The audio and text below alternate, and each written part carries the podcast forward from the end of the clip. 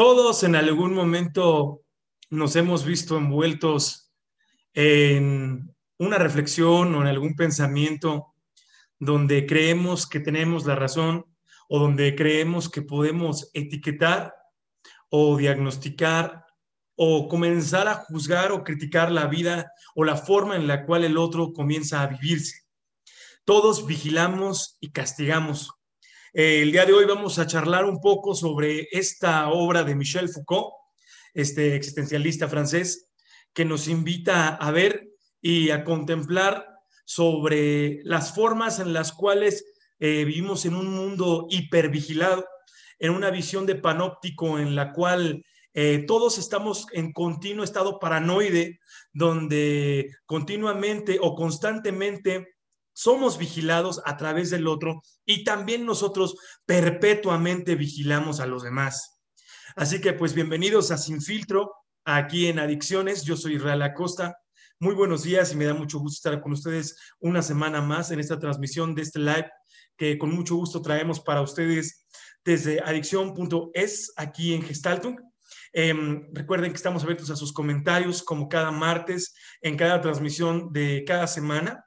Eh, aquí en nuestro live también y en la página de, Instagram como adicción-es y en nuestro correo electrónico adicción.es punto para cualquier eh, perspectiva, opinión o, o, comentario que nos quieran hacer llegar, así como sus experiencias de adicción o de cualquier otra índole que a final de cuentas hablar de existencialismo es hablar de la existencia per se sin ponerle alguna connotación negativa, positiva, adecuada o inadecuada, que será más allá de lo que iremos hablando el día de hoy con mayor, con mayor énfasis. El simple hecho de colocarle algo lo adecuado o lo inadecuado, lo positivo, lo negativo, lo sano o lo enfermo, es ya comenzar a vigilar y por ende es ya perseguir una intención de castigar.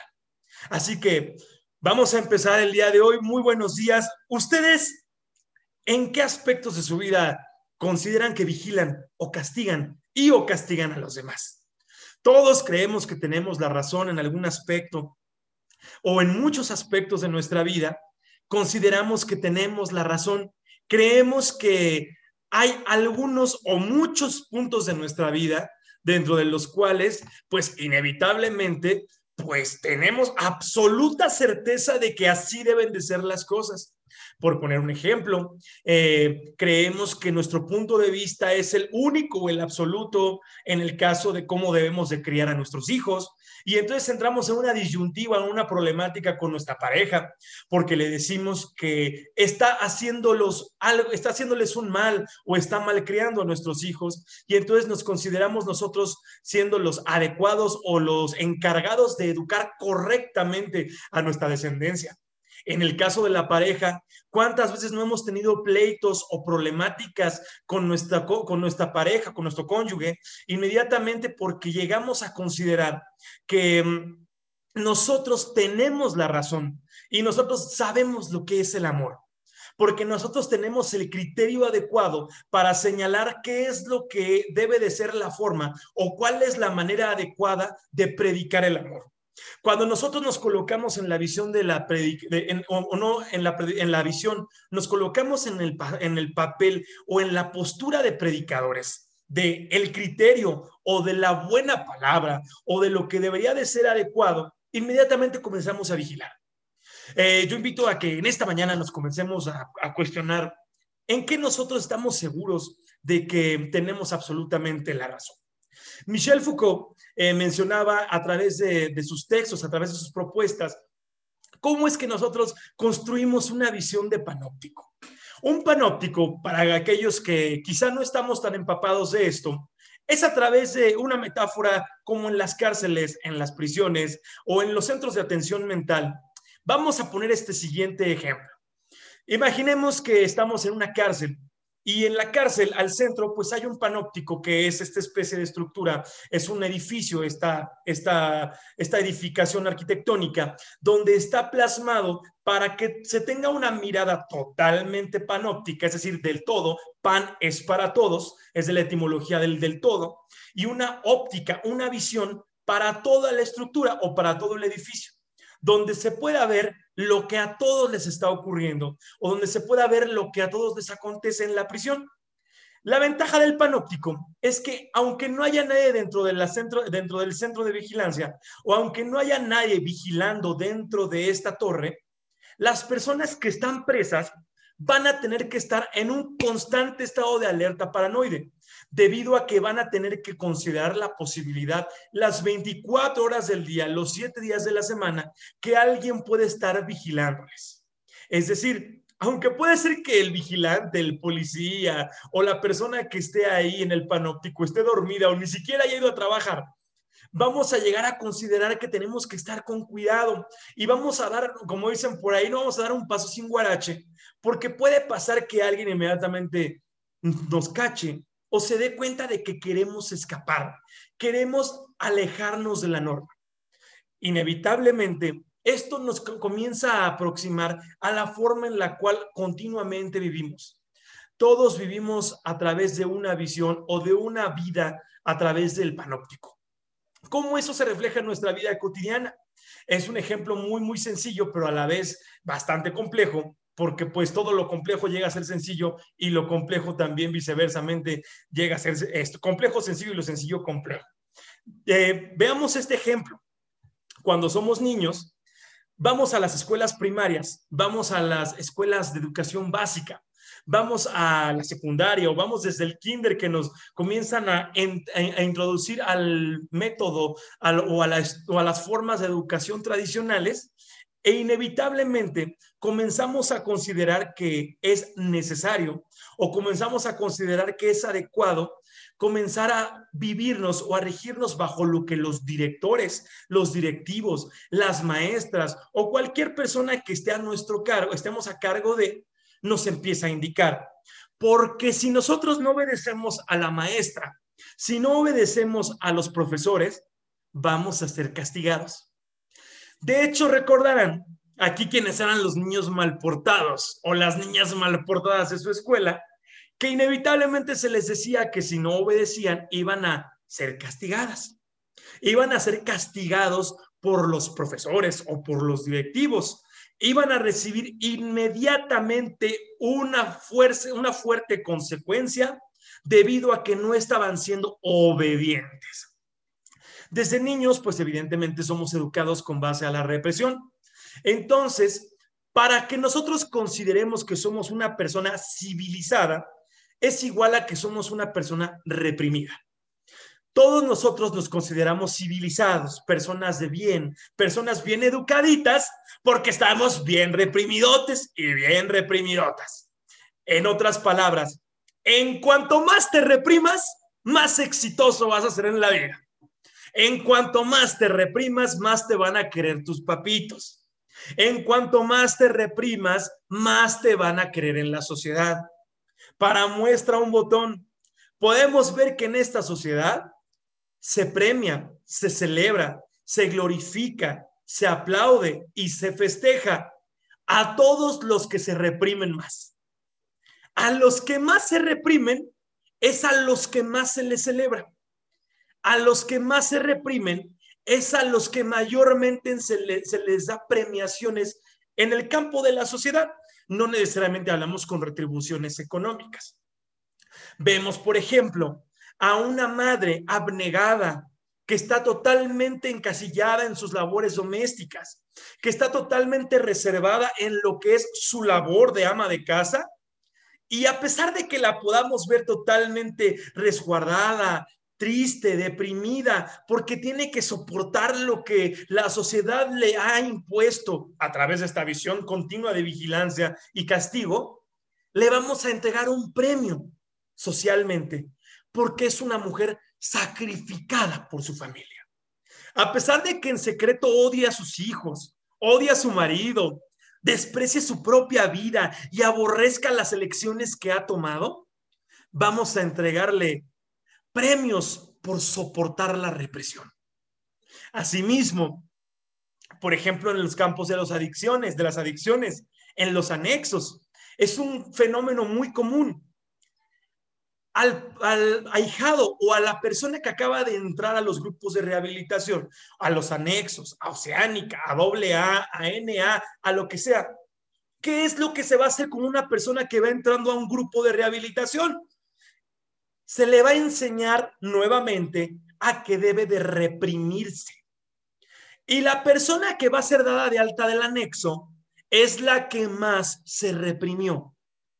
Y entre mejor y más rápido te reprimas, más te vamos a regresar a la sociedad, más rápido y como dicen por ahí, más mejor. Pasa, por ejemplo, en los campos del coaching coercitivo, el coaching de vida, los coachings ontológicos. La persona llega con una polémica y un sinfín de problemáticas existenciales. Pero ¿qué vamos a hacer? El coaching se va a parar ahí frente a las 500 personas que acuden a él y les va a decir cómo deben de vivir. Y les va a decir una serie de lecciones de que tienen que amar, perdonar, soltar, liberar y 20 mil chingaderas que según el coach les dice que es lo adecuado. Es decir, regresando al, al enfoque de panóptico que plantea Michel Foucault, Solamente vamos a cambiar la vigilancia de la primaria, que en un inicio fue la vigilancia de los padres. Ahora vamos a cambiarla por la vigilancia de el padrino de Alcohólicos Anónimos, el padrino de NA, o en este caso el del anexo, o el coach ontológico, o en el peor de los casos del terapeuta. Pero siempre va a haber alguien que me va a estar vigilando. No voy a detener este destrozo de mi, de mi espíritu, de mi alma, de mi existencia, de mis pasiones, a través de la represión. Simplemente voy a cambiar de representante de la vigilancia y el castigo. Así como, por ejemplo, muchas personas que dicen, me quiero casar, me voy a casar porque ya me quiero salir de la casa. Mi papá, mi mamá no me dejan vivir mi vida. Y se van a vivir con una pareja más pinche represiva que sus papás. Mi papá no me dejaba salir, mi pareja tampoco. Mi mamá no me dejaba salir, mi pareja tampoco. Mi papá y mamá me decían qué hacer, mi pareja tampoco. Acabo siendo vigilado y castigado ahora simplemente por un nuevo individuo, por una nueva persona, por un nuevo sujeto. Pero siempre acabo sometiéndome ante la represión. Estamos constantemente vigilados y constantemente castigados. Y lo peor aún, que todavía no viene lo peor, así como todavía no se pone tan sabroso esto. Cuando yo soy mi propio vigía y mi propio verdugo. Todos somos verdugos del otro, pero también somos nuestros propios verdugos. Eh, decía Fritz Perls en su texto de Sueños y Existencia. ¿A qué llamamos progreso? A una persona que se levanta todos los días a una hora que detesta. Come comida que no quiere comer, pero la come y hasta a veces cree que la disfruta. Va a celebrar a una iglesia o a un culto en el que ya ni cree. Muchas personas ni siquiera van a la iglesia porque creen en Dios. Ustedes o algunas personas que conocen ni van a la iglesia, o puede ser que ni vayan a la iglesia porque crean en Dios. Van porque tienen miedo de ser vigilados y castigados por Dios. Pero no porque lo amen, no porque realmente le tengan fe, no porque realmente esperen que les haga el milagrito, es porque le tienen miedo. Dios o la religión que nos han enseñado en este lado del charco porque cabe señalar que como Nietzsche, el mismo Nietzsche lo hace, eh, lo señala en el, en el este, homo, este, homo. La visión cristiano-católica es una religión bastante vergonzosa. A diferencia de algunas religiones de Oriente, que esas sí son religiones higiénicas, les llama Nietzsche. ¿Por qué? Porque si se dan cuenta, Muchas de las visiones cristiano-católicas son visiones persecutorias paranoides de panóptico, donde no me enseñan a amar a Dios. Eso es lo que me han hecho creer. no me enseñan a respetarlo, me enseñan a tenerle miedo.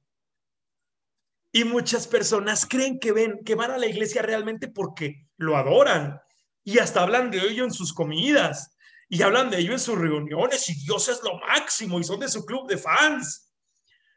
Pero en el fondo es que le tienen miedo. Así como muchas personas creen que aman a sus padres. No los aman. Eso es lo que ustedes creen. No aman a sus padres. Les tienen miedo. Porque si te acuerdas, cuando, te, cuando eras niño te vigilaban y te castigaban. ¿Te acuerdas de esos golpes que te daban cuando no hacías lo que tu papá quería? Cuando no hacías lo que tu mamá quería? ¿Te acuerdas de todos los castigos que te pusieron por no obedecer a la ley de tu hogar? Si es que a eso se le puede llamar hogar. Si es que a ese lugar donde creciste se le puede llamar hogar. ¿Sí? Eh, si es que a ese padre infiel, humillante, violento, se le puede llamar padre. Si es que a esa madre consumidora, dependiente, denigrante, chantajista, manipuladora, se le puede llamar madre. En el dado caso de que tú así les quieras llamar, recordarás que te castigaban. Y tú posiblemente creas que los amas indiscutiblemente y muchas personas lo firman. Están dispuestas a dar su vida y vender su alma por eso. Y llegan a los consultorios con este conflicto. ¿Por qué? Yo no me explico por qué me siento enfadado con mi padre si lo amo tanto. No me explico por qué me siento enfadada, enfadado con mi madre si lo amo tanto. Porque en el fondo no lo amas, le tienes miedo, lo desprecias, pero nunca se lo has expresado porque le tienes miedo. Porque está vigilar y castigar como el eje central de la relación.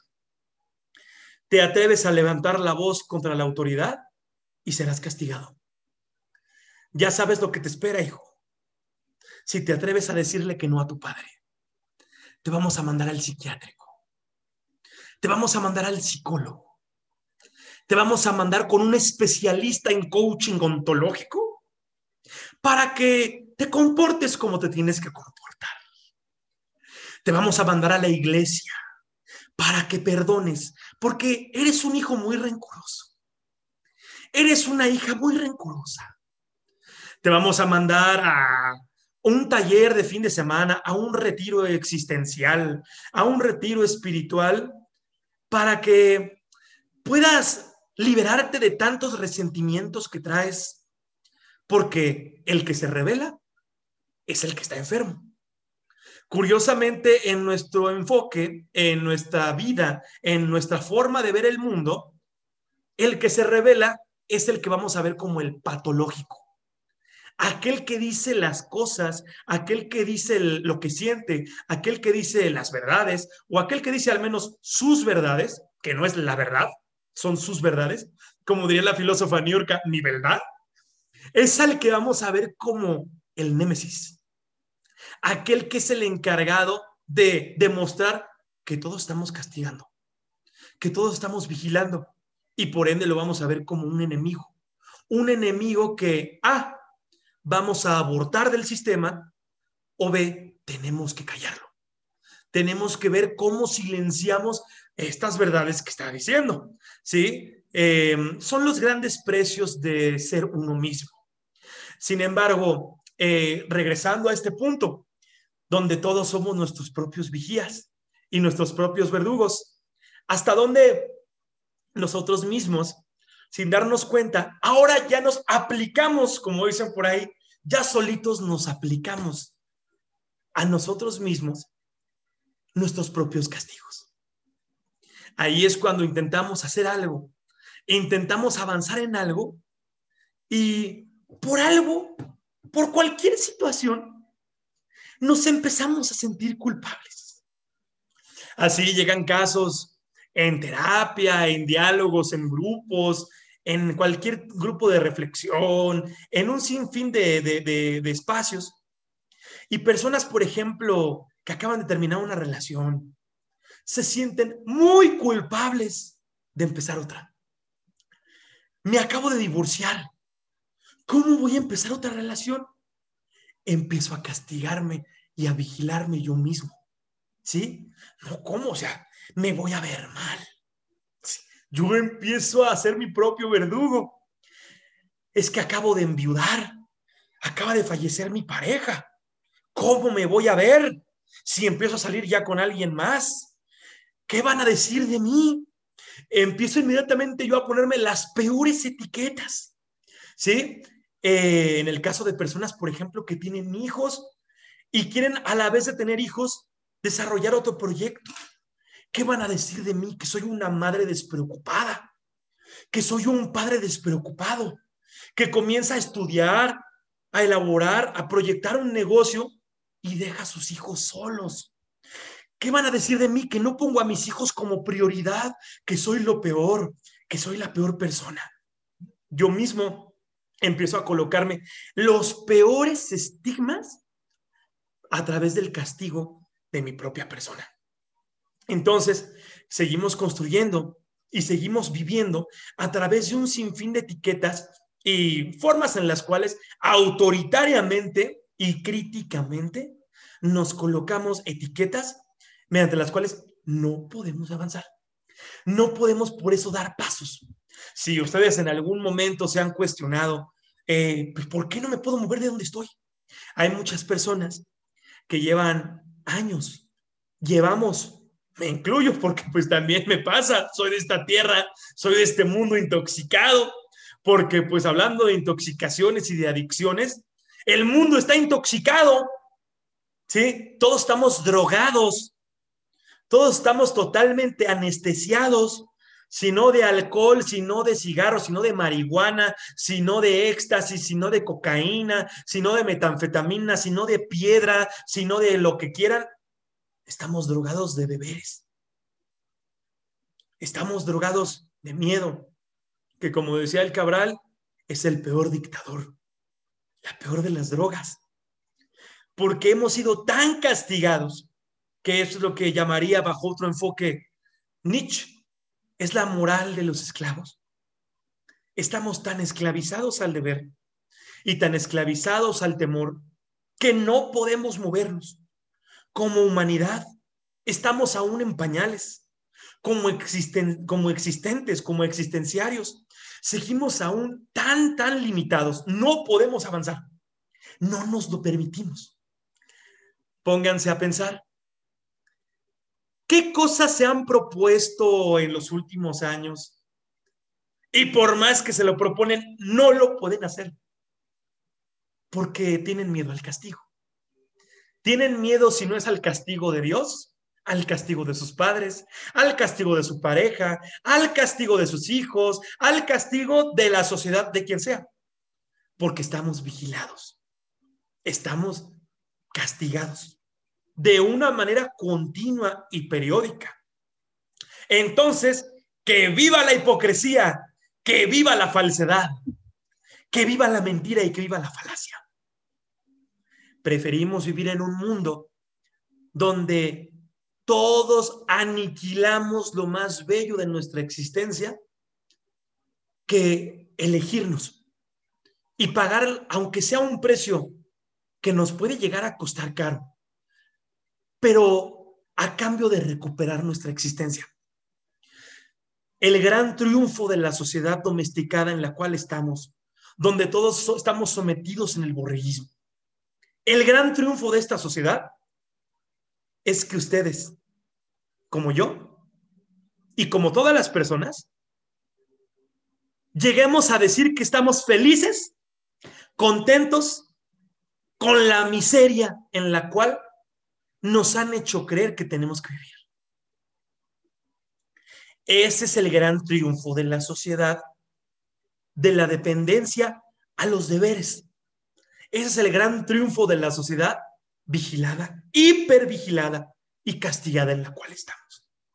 Que las personas nos levantemos todos los días odiando nuestra existencia y no nos quejemos. Que nos levantemos todos los días odiando quiénes somos nuestras familias, nuestros trabajos, lo que hemos vivido, que soportemos abusos, violaciones, acosos sexuales, violencia, represión, maltrato, atropellos de familiares, amigos, parejas, jefes, patrones. Y llegamos a nuestras casas y digamos, estoy bien, estoy feliz. Es el gran triunfo de la sociedad anestesiada. Por eso así cuando me dicen, yo no consumo nada, yo estoy como sin nada, yo, yo estoy limpio. ¿Sí? ¿Quién puede atreverse a decir que no está drogado con algo? Hablando de adicciones, ¿quién puede atreverse a decir que no se mete algo? Si no te metes marihuana, alcohol, chochos, pastillas, fármacos, aunque sea una buena dosis de deberes, te metes todos los días. Porque para subsistir y para sobrevivir en este mundo, donde tenemos que ser todas buenas personas, sonrientes y alegres, pues hay que aguantar una buena dosis de algo, ¿eh? Sí, dudo, no dudo que haya por ahí alguna persona que de veras genuinamente esté muy feliz con toda la vida que tiene, muy celebrante con toda la vida que tiene y glorificándose genuinamente pueda afirmar que no tiene ningún conflicto. Pero en su mayoría podemos salir a las calles y confirmarlo. Solo basta que quieran abrir sus ojos. Solo basta que quieran ver. Lo dijo en uno de sus versos bastante épicos y bellos, Gabriel Marcel. Vivimos en un mundo quebrado. ¿No te has dado cuenta que vivimos si a esto se le puede llamar vivir. De nuevo, ¿no te has dado cuenta que vivimos si a esto se le puede llamar vivir en un mundo quebrado? Si a esto se le puede llamar vivir. Sí. Es como un reloj de cuerda. Aparentemente Tú tomas el reloj, observas, y está funcionando perfectamente. Pero te acercas el reloj al oído y te vas a percatar de algo. Su corazón ha dejado de latir. Así está nuestro mundo, como el reloj lo puedes ver por fuera y así todos salimos. Vemos grandes edificios, grandes estructuras. Vemos que en, los grandes, en las grandes colonias de miseria, en los cinturones de pobreza, los gobernadores pintan de colores. ¡Ay, qué bonito se ve! Pero para quien quiere escuchar, se, se percatará de que el corazón está dejando de latir. Podemos ver personas que se han hecho cirugías plásticas, estéticas, en el mundo artístico, en el mundo de las celebridades, hasta el grado de que quedan bellísimas, guapísimas, guapísimos, chulada. Por fuera está muy bien. Y a los tres días te enteras de que están colgados en sus casas. Se suicidaron, se dieron un balazo. Tienen todo el dinero, y están deprimidísimos, están perdidos en fármacos, están, están ahogados en drogas, en sobredosis, están en los centros de rehabilitación con todo su dinero, porque el corazón está dejando de latir. Aparentemente por fuera está todo muy bien.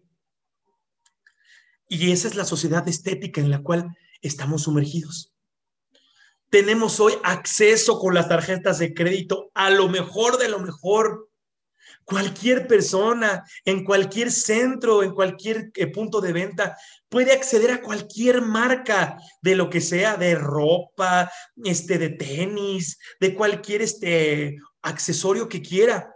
Celulares, dispositivos móviles, computadoras, bocinas, automóviles. Pueden verse lo muy bonito, lo más bonito que quieran. Maquillaje, como el reloj. Pero la cruda realidad dicta otra cosa. Cuando escuchamos lo que hay detrás de eso, los corazones están despedazados. Y como decía nuestro maestro d'Exupéry, Le Petit Prince, el principito. Esta obra que seguramente habrán leído desde los inicios de su existencia lo esencial es invisible a los ojos. No importa cuántas capas nos queramos poner. No importa cuánto nos queramos cubrir. No importa cuántas marcas de ropa, cuántos accesorios, cuántos dispositivos, cuánto maquillaje, cuánta inversión, cuánta producción. Vivimos en un mundo quebrado. No sabemos cómo, cuándo. Decía Charles Bukowski, en algún momento perdimos el rumbo y ahora ya no sabemos cómo regresar. Estamos perdidos. Vigilándonos, castigándonos unos a otros. ¿Sí? Como dice Michel Foucault. Todo es un crimen. Nos declaramos con la autoridad y todos nos creemos con la verdad para atacar al otro.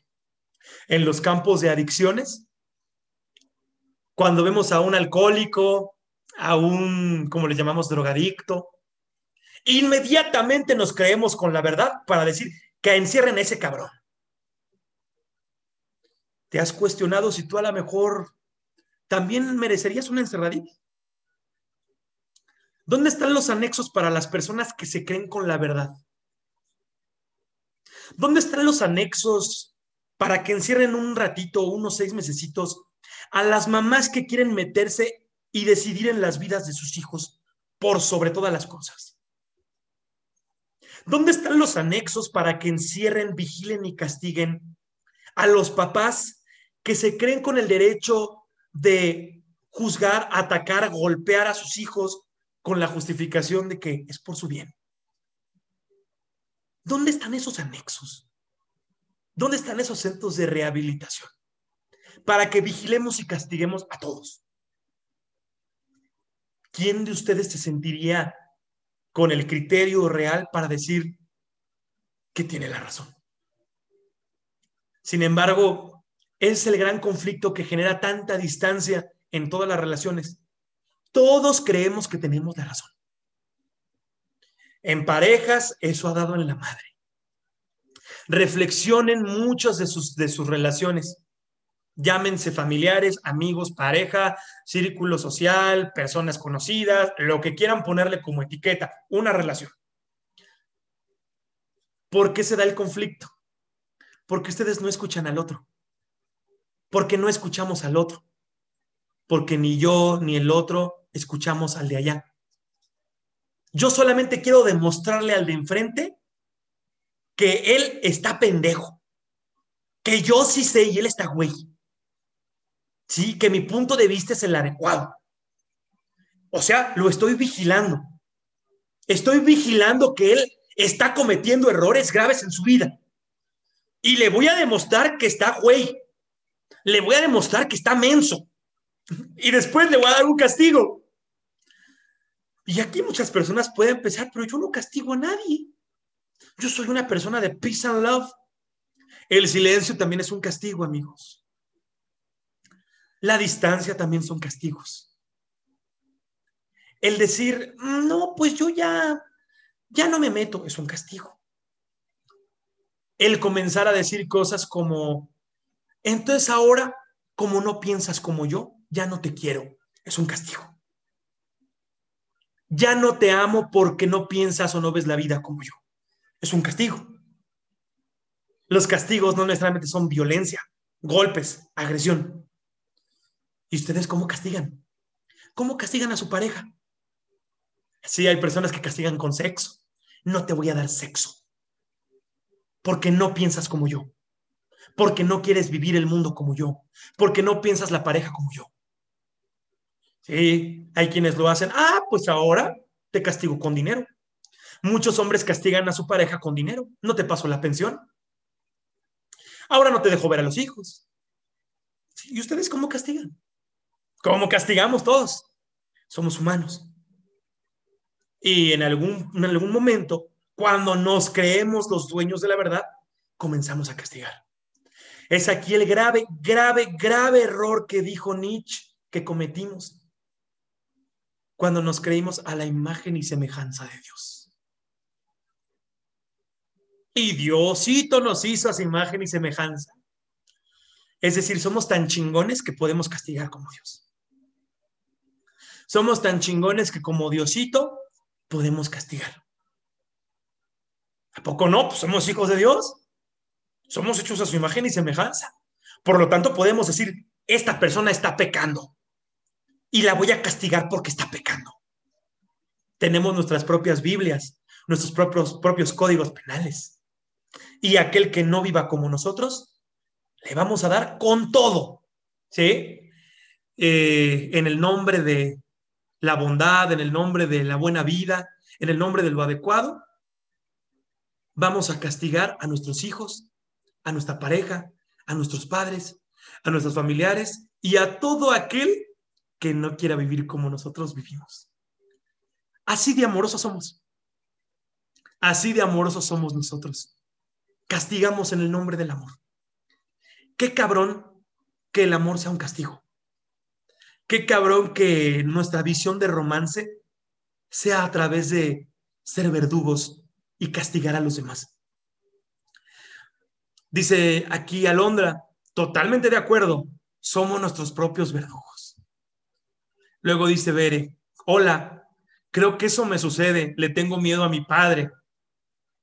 Al parecer esto me ha hecho que no pueda ser feliz día con día. Sí, o sea, porque si tantos años me cuento la historia de que yo estoy bien con mi padre o con quien sea, en este caso que tú compartes lo de tu padre, Bere, pero ¿por qué si lo quiero tanto, según yo, no me llevo bien con él? ¿Por qué si yo lo amo tanto, no puedo estar cerca de él? Tantito voy a su casa a comer un fin de semana y ya no lo soporto, ya me lo quiero madrear.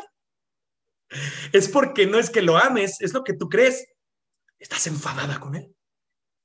Puede ser, ¿no? Digo, ahorita porque tú lo mencionas. Lo pones aquí sobre la mesa. Le tienes miedo le tengo miedo a mi padre. Y tú sabes por qué le tienes miedo. Porque el miedo no aparece así como así. ¿Has vivido experiencias con él por las cuales sabes que es mejor tenerle miedo? Nada más que como es tu papá, no, ¿cómo voy a pensar mal de mi papá? ¿Cómo voy a pensar cosas malas de mi padre? Si me dio la vida junto con mi madre. ¿Cómo yo voy a decir algo malo de mi padre? Y ahí es cuando, por ser buenas personas, nos volamos la cabeza. Por andar siendo tan pinches moralistas, aniquilamos todo lo que nos va a salvar la vida. Lo que les va a salvar la vida está detrás de la moral, ¿eh? Lo que les va a salvar la vida está detrás de sus juicios de valor. Lo que les va a salvar la vida está detrás de su ética. Pero como no queremos cruzar ese umbral, seguimos todos enfermos.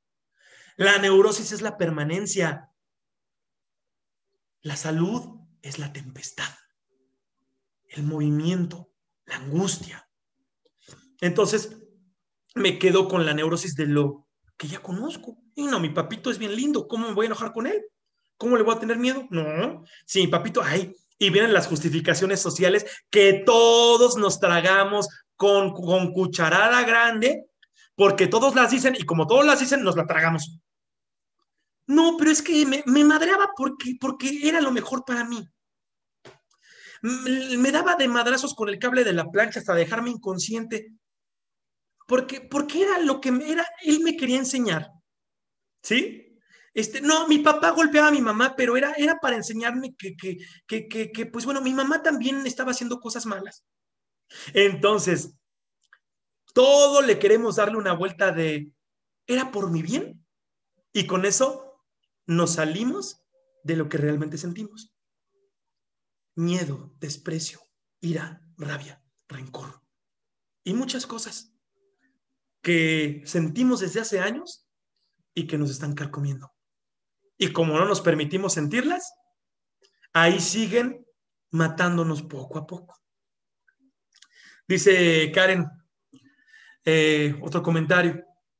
Nos hemos vuelto adictos a subir fotos bonitas para aparentar que somos felices.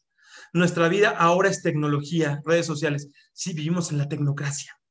Sí, vivimos en esta cultura de la tecnocracia, donde pues ahora la nueva dictadura es tecnológica, donde tengo que demostrar que estoy bien. ¿Sí? Obviamente, salvo los más pinches afados, van a andar declarando en sus redes sociales que están todos torcidos, que están todos deprimidos, ¿sí? Vamos a subir la foto más bonita con la frase más bonita de superación personal, ¿sí? Y, este, y donde se vea que yo estoy con una vida feliz, una vida alegre, ¿sí? Porque si no, luego, luego me va a ir a comentar a mi tía, mi hijita, tranquila, porque mi tía me vigila y me castiga. O me va a ir a comentar a mi papá, a mi foto, mijito, no andes subiendo esas pinches fotos depresivas, ¿sí? ¿Qué pasó? Oye, te ves muy enojado en tu foto. Vigilar y castigar, ¿sí? De hecho, eh, así el otro día platicaba una persona este, en mi familia. Es que yo no acepto a mis papás en Facebook. Y luego, luego se encendieron, ¿no? ¿Cómo no aceptas a tus papás en Facebook? No seas agresivo, no seas grosero. ¿Para qué chingados quiero a mis papás en Facebook?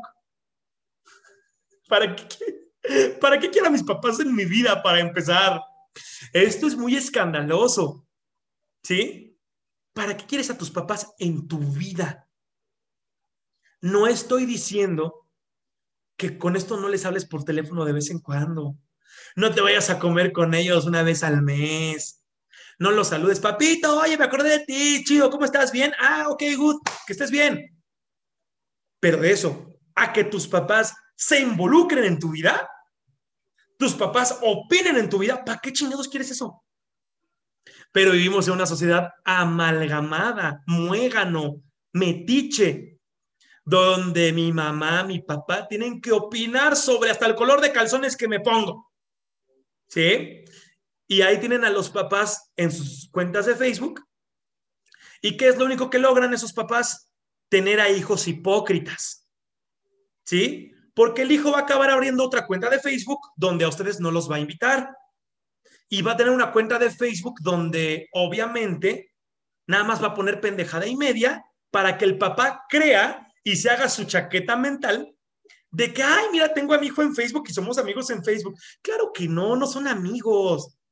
Tu hijo nada más abrió esa cuenta en Facebook para que tú creas y para que tú te sientas tranquilo de que te agregó en Facebook, para que sientas tranquilidad y alivio de que lo tienes controlado, pero no lo tienes controlado. Nada más que tu hijo, como buen adolescente, es más chingón que tú y entonces ya te dio la vuelta, ¿sí? Tu hijo tiene otras redes sociales que tú ni sabes manejar para que tú puedas darte un poquito de tranquilidad y no lo estés chingando pensando, ay, mira, tengo el Facebook de mi hijo, lo puedo vigilar y lo puedo castigar. ¿Sí? Pero tu hijo tiene Instagram, tiene Tinder, tiene Twitter, tiene un chingo de cosas que tú ni sabes manejar. ¿Sí? Y qué bueno. ¿Para qué quieres estar en su vida social? ¿Para qué quieres saber lo que le comenta su novia, sus amigas, sus amigos, sus amantes? ¿Para qué quieres saber eso? ¿Sí? Es que soy su mamá y quiero saber qué ando haciendo en redes sociales. ¿Para qué? ¿Por qué andan haciendo eso? Tengo que vigilar, tengo que castigar. ¿Sí? Y al rato, mi hijo, te voy a castigar tu Facebook porque vi que andas subiendo fotos de viejas. Mi hijita, te voy a subir, castigar Facebook porque veo que te andan escribiendo muchos cabrones. ¿Para qué traen hijos si no los van a dejar vivir? ¿Para qué traen hijos si no los dejan vivir? Traen entonces cuidadores, ¿verdad? Traje un hijo para que me cuide, traje un hijo para tenerlo vigilado, traje un hijo para que sea, para yo ser su carcelero, traje un hijo para tenerlo amarradito junto a mí. Y entonces ahí van a ver todos los autoengaños. No traje un hijo para que sea libre y feliz. Traje un hijo para ser condenado a mis verdades. Y le voy a meter mis chingas, le voy a meter unas buenas friegas cuando no me obedezca. Vigilar y castigar. ¿Sí? Es la falsedad de muchos padres. Y luego todavía cuando llegan a consulta a los papás, no sé por qué mi hijo no me habla. No sé por qué mi hijo no me dirige la palabra. Si yo lo único que hago es checarlo en Facebook, lo estoy cuidando. Mi madre es que lo cuida, lo estás vigilando. Sí, lo llevo hasta la puerta de su escuela en la universidad.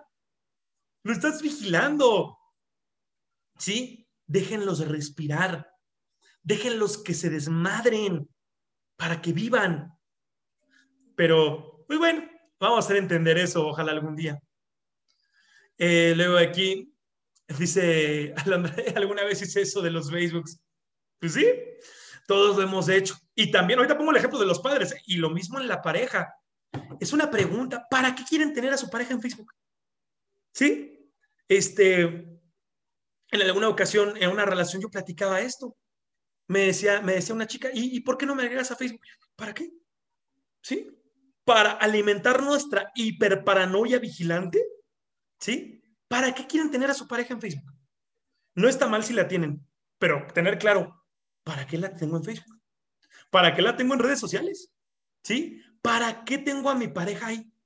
Si es una pareja que va a poder llevar el hecho de las personas que me escriban, si es una persona que va a poder lidiar con las personas que me comenten, me den like y eso, órale. Y si no, ¿sabes qué? Te borro. No voy a estar aguantando tus pinches comentarios.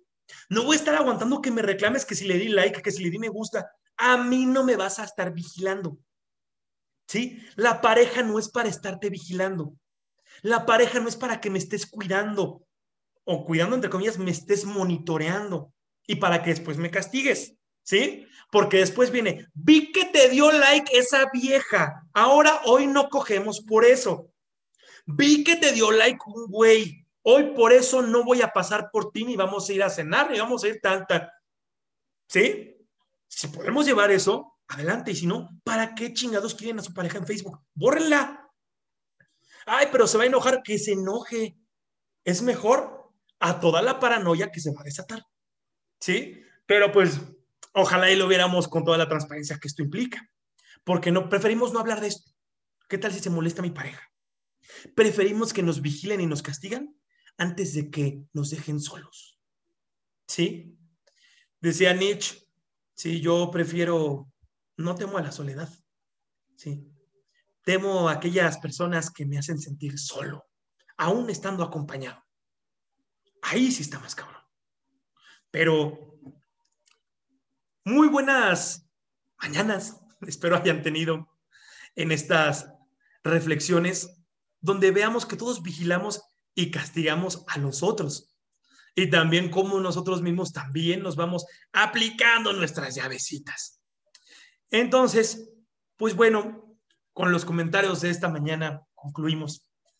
Recuerden, nos vemos el próximo martes a las 10 de la mañana. Se aproxima nuestro diplomado en Filosofía Existencial y Adicciones, segunda generación. Así que váyanse apuntando para entrarle con todo. Eh, nos vemos la próxima semana. Espero tengan un excelente día. Yo soy Israel Acosta. Hasta la próxima.